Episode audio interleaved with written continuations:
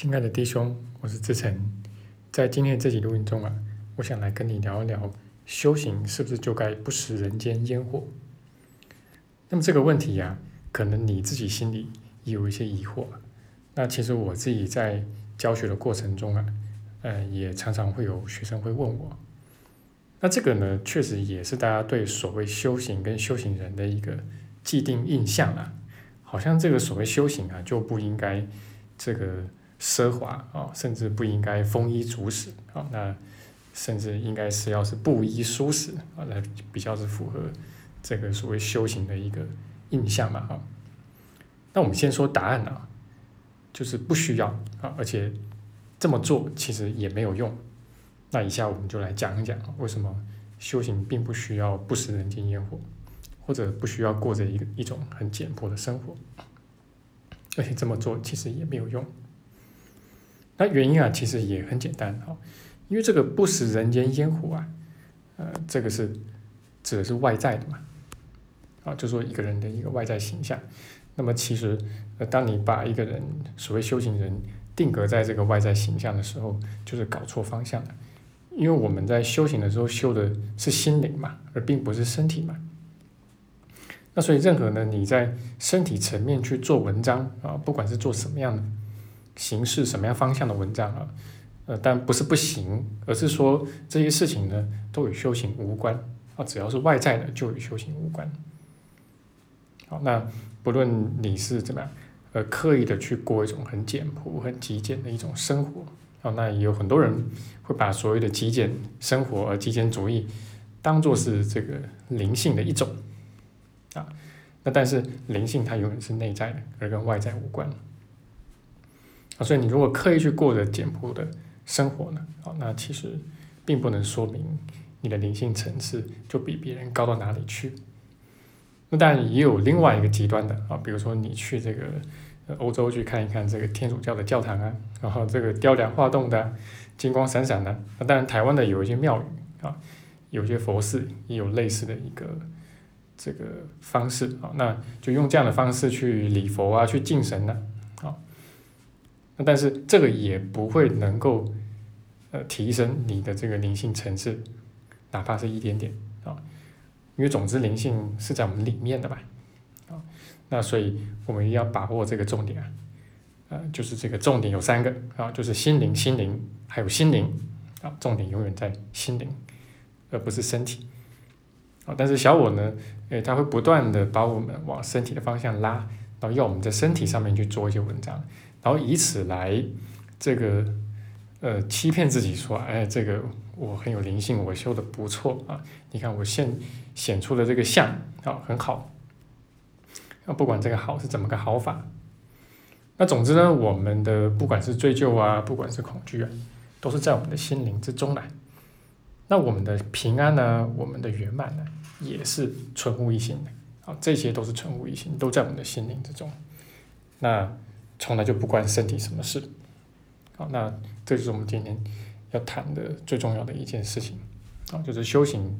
啊，它永远是在百分之百是在我们的心灵的层次在运作的。不过话说回来，我们其实都有小我啊，也有这方面的习气，那所以我们在这个地方一定会有身体方面的一些欲望的，不管是所谓的这个比较基本的欲望啊，比如说这个食色性也啊。然后到所谓的比较高级的欲望啊，比如说这个生活的品味啊啊，那这个艺术的品味啊等等啊，那我们一定都会有这么一些身体方面的欲望。那如果我们去压抑这些欲望，然后呢，外表呈现出一种呃，就是过着很简朴、很无欲无求，甚至不食人间烟火的那种生活啊，那这个其实就会变成是在自欺欺人嘛。因为你内在其实就有那个欲望嘛，那你有这个欲望的时候呢，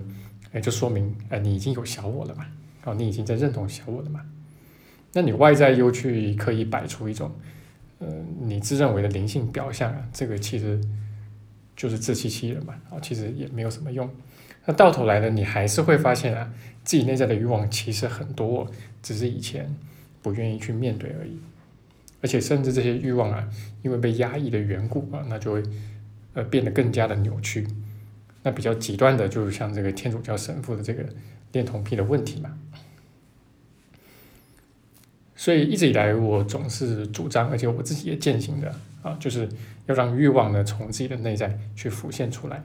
那怎么样是去浮现出来呢？啊，并不是说我们就要去呃追逐欲望，然后去沉溺在欲望里面，而是说我们对欲望是采取一种允许的态度。但这个允许呢，是带着一种呃觉知在里面的。那其实重点并不是在于说，哎，你要不要去往外面去实现那个欲望啊？呃，你可以去啊，这就是一种允许的态度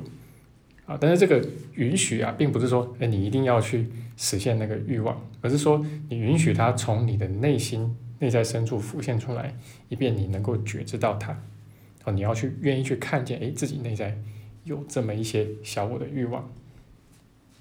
那不管最终你有没有往外面去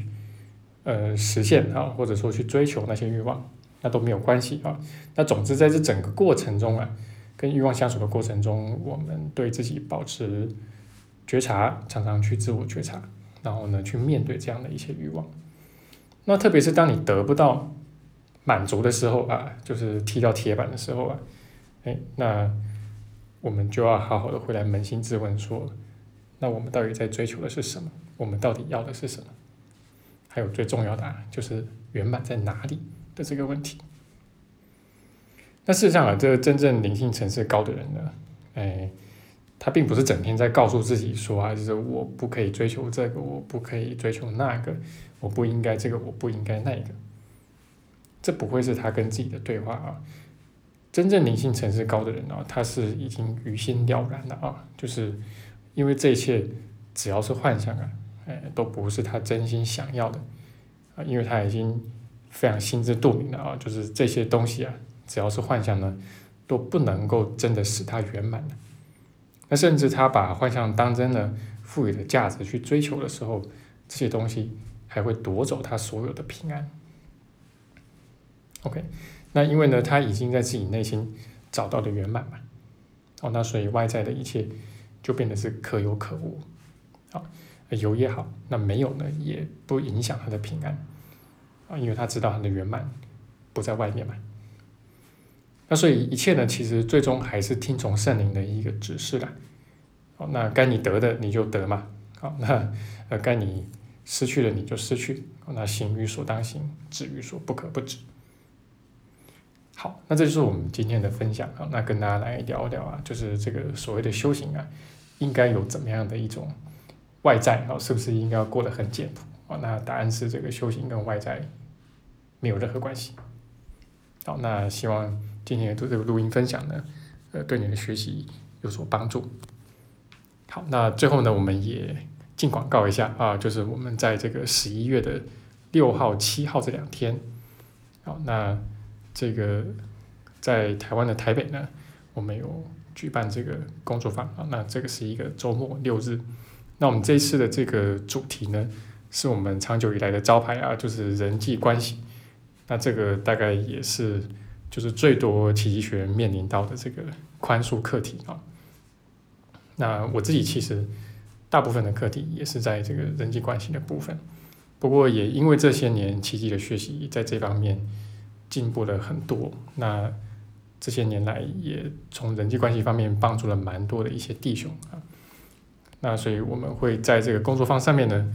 呃，不论是这个形而上的理论的层面，或者说这个形而下的啊，就是现实生活的层面，那特别是在这个亲密关系跟亲子关系，哦，这两块是人际关系里面最典型的。那我们会从这个地方切入，来跟大家深入的去剖析。好，那这次工作坊我们其实也是因为疫情的关系啊，就延的比较久啊。那如果你有兴趣报名或了解的话，都很欢迎，可以找我或者找小鱼报名。好。那么这个就是我们今天的分享了，希望对你有帮助。